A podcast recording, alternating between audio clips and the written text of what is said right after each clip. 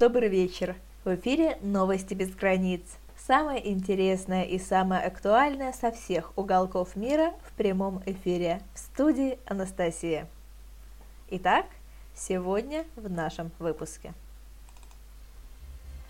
С высоты огромной башни вниз смотреть безумно страшно. Срок подвох замечен сильный, вред от вышки есть мобильный.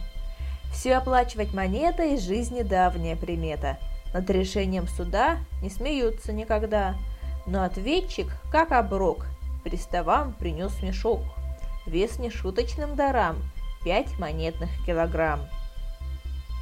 В честь большого юбилея сил спортсмены не жалеют – свои малые победы посвящая в память дедов. В наших сказках доли правды все без исключения рады. Искренность и доброта словно два больших кита, будто главная основа для признания от чужого силы русского народа, не угасшей через годы.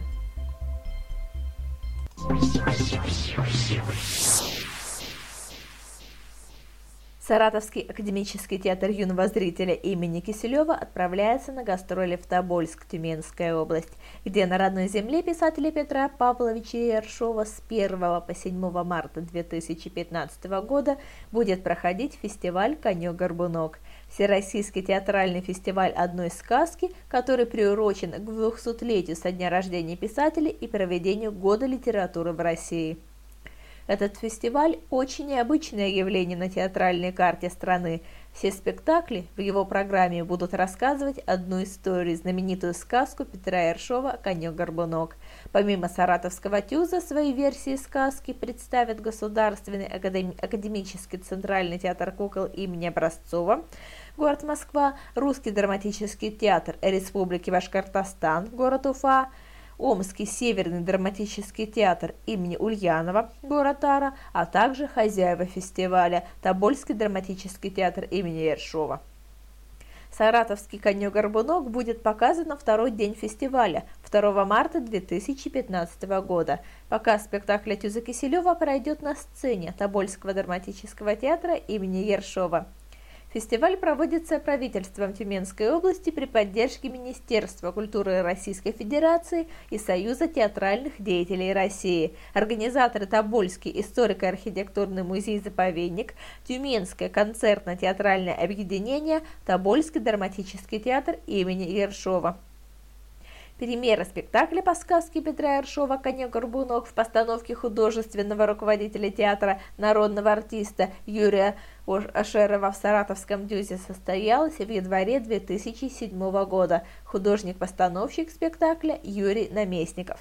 Спектакль поставлен по инсценировке Прокофьева и Сабгир. Путешествие в Тобольск – это уже вторая гастрольная поездка спектакля. В 2008 году этой постановке наряду с «Дядюшкиным сном» по повести Достоевского выпала честь представлять русскую культуру на иностранной сцене. Саратовский конек-горбунок был выбран для показа на гастролях театров США, штат Вирджиния. Следственными органами Следственного комитета Российской Федерации по Московской области завершено расследование уголовного дела в отношении трех мужчин. В зависимости от роли каждого они обвиняются в похищении человека и причинении смерти по неосторожности. В феврале 2014 года обвиняемые договорились похитить помощника своего должника с целью установления его местонахождения и решения вопроса о возврате денежной задолженности. 18 февраля 2014 года, реализуя свой преступный умысел, обвиняемые проследили за мужчиной, после чего вытащили его из салона автомобиля и принудительно посадили на заднее сиденье своей машины. Затем они незаконно переместили потерпевшего из городского округа Химки на территорию Истринского района, где удерживали его на протяжении трех часов в строительно-бытовом вагончике. Пытаясь выяснить месторасположение должника, один из обвиняемых вышел за рамки договоренности со своими подельниками и нанес потерпевшему множественные удары руками в, в область головы, шеи и туловища. От полученных травм смерть мужчины наступила на месте происшествия. Следствием собрана достаточная доказательственная база, в связи с чем уголовное дело в отношении трех обвиняемых направлено в суд для рассмотрения по существу. Уголовное дело в отношении четвертого фигуранта выделено в отдельное производство в связи с нахождением его в федеральном розыске.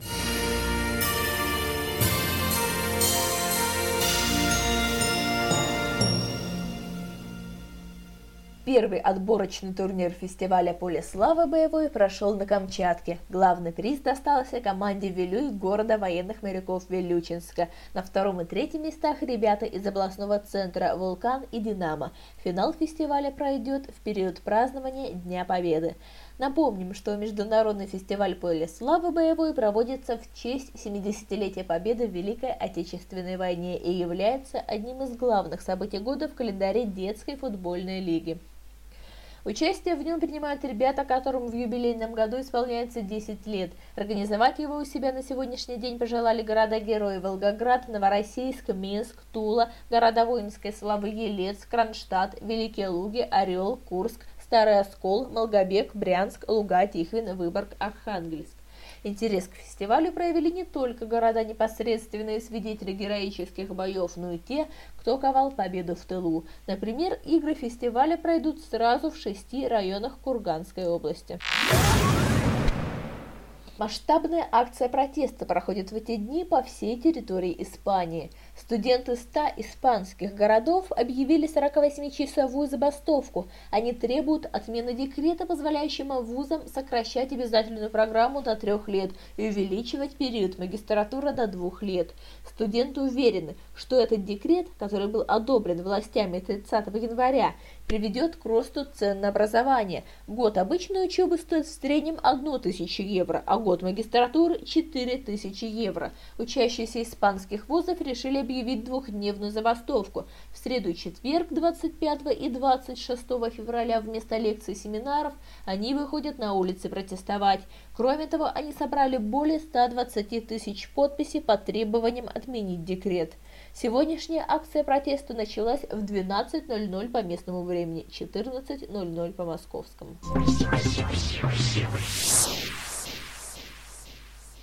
В январе текущего года число безработных граждан Беларуси достигло 30,7 тысяч человек, что на 26,8% больше, чем было в декабре 2014 года. Об этом сообщает Национальный статистический комитет страны. Целом уровень зарегистрированной безработицы в республике за 2014 год вырос на 0,2% и в январе 2015 года составил 0,7%. Согласно статистическим данным, количество граждан, занятых в экономике страны, составило свыше 4,4 миллиона человек. Как сообщает Белстат, в январе 2015 года работодателями по различным причинам было уволено свыше 54 тысяч человек. Отмечается, что лишь 1,1% уволенных лишились работы из-за экономических проблем предприятия или организации, сокращения штата сотрудников или банкротства.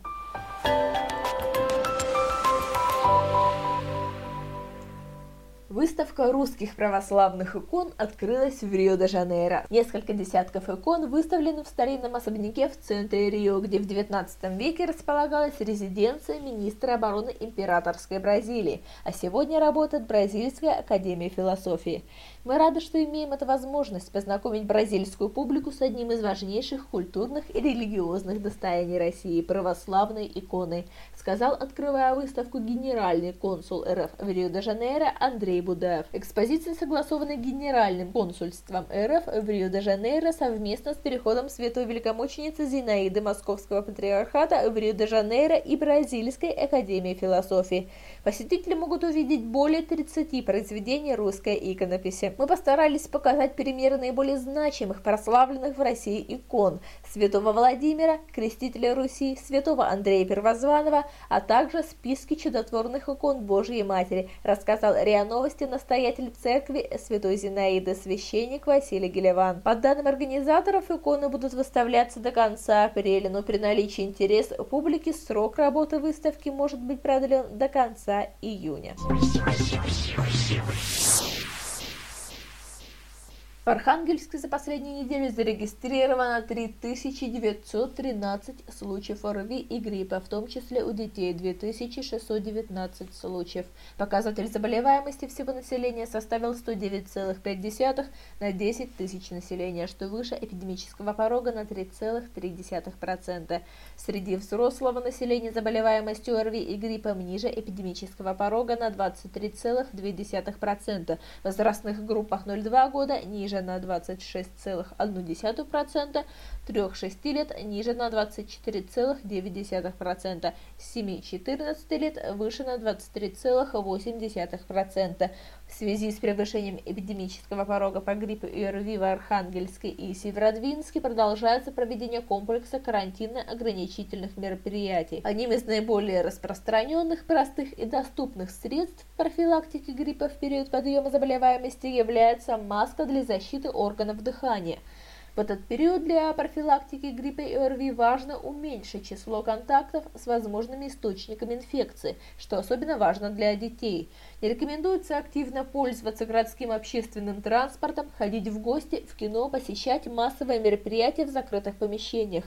Дети должны как можно больше гулять с учетом погодных условий, так как на свежем воздухе заразиться гриппом практически невозможно.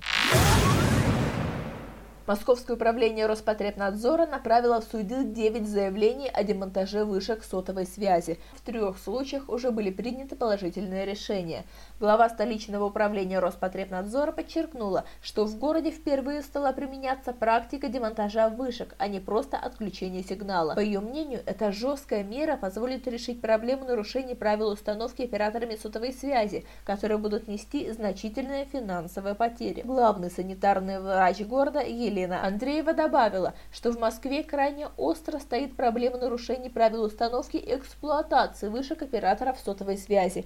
У нас за последнее время стали поступать массовые жалобы. Жителей очень беспокоит, что антенны сотовой связи уже висят на мачтах электроосвещения, на столбах, на мостах, на линиях электропередач, на крышах, и все это вызывает негативную реакцию жителей, потому что все обеспокоены здоровьем, пояснила главный санитарный врач Москвы. По ее словам, превышение уровня уровня сотового сигнала вызывают неврологические расстройства, связанные с нарушением сна и потерей аппетита.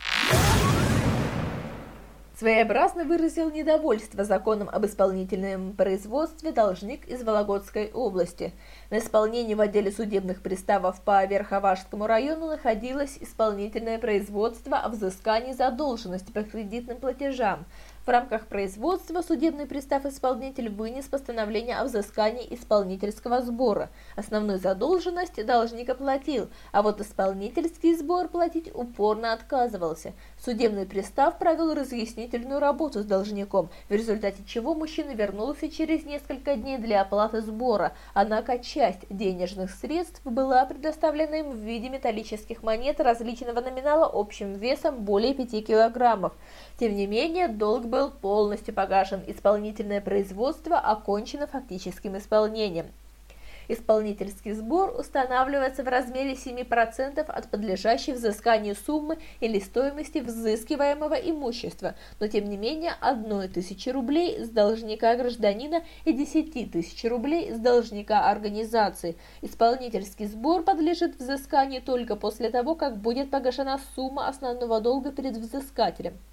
Отметим, что этот случай не является единственным и своеобразный рекорд, установленный в 2012 году жителем Омска, отдавшим на погашение задолженности по кредиту 69 килограммов мелочи, до сих пор остается непобитым. Как объяснил тогда сам омский должник, таким образом он решил посмеяться над судебными приставами. Последние в долгу не остались, пересчитали деньги, на что ушел весь день, позвонили должнику и сообщили ему радостную весть. Долг перед банком погасить не получится, так как денег не хватает. На следующий день должник вновь явился в отдел, забрал свои сокровища и поехал в банк, чтобы поменять мелочь на более крупные купюры. Их приставам было пересчитать уже легче. Задолженность в итоге была погашена. Власти Ялты собираются создать муниципальный центр космических услуг. Инициатором проекта стал председатель Ялтинского городского совета Валерий Косарев – Ялта может стать площадкой для внедрения экспериментальных космических технологий и услуг, сказал Косарев. Он сообщил, что Роскосмос выбрал Ялту как пилотный регион в Крыму. От города потребуется лишь помещение и размещение компьютеров. Все остальное предоставят инвесторы. В дальнейшем центр будет приносить финансовый доход в местный городской бюджет. Также готовится рамочное соглашение Роскосмоса с Севастополем и Республикой Крым, предполагающее совместную работу по многим направлениям. Сюда входит внедрение новых технологий, а также подготовка профильных специалистов. 26 февраля сахалинские сотрудники МЧС России и добровольцы Российского союза спасателей приняли участие во всероссийской акции МЧС России за безопасность которая проводится для привлечения внимания к культуре безопасности и в рамках празднования 25-летия ведомства. Ничего подобного за годы службы в МЧС России я не помню. Это, безусловно, будет очень интересный опыт. Понятно, что будут такие детали, которые мы не учли, какие-то затруднения. Все-таки 40 человек спуститься с склона фигурами – это задача не из легких. Будет импровизация в какие-то моменты, где-то будем э, советоваться с опытными горнолыжниками, у нас такие есть. И в результате уверен, притворение в жизнь задуманное у нас получится, поделился мнением старший инспектор по боевой и физической подготовке первого отряда Федеральной противопожарной службы по Сахалинской области Константин Калитько. От идеи до горы прошло всего около двух недель. Обсуждали, обдумывали, перебирали идеи и варианты. Сам спуск какой-то проблемой не стал. У нас каждую неделю в отряде проходит горнолыжная подготовка. Все умеют кататься на лыжах или сноубордах. И делают это с удовольствием, поделился успехами своего ведомства Роман Нестеров. Стоит упомянуть, что в этом году Главное управление МЧС по Сахалинской области отмечает свое 25-летие. Это значит, что храбрые спасатели будут не только выполнять свою важную и ответственную работу, но и радовать сахалинцев новыми акциями, постоянно напоминая, что нет ничего важнее собственной безопасности. Это все новости к текущему часу. Хорошего вам окончания рабочей недели и доброй ночи!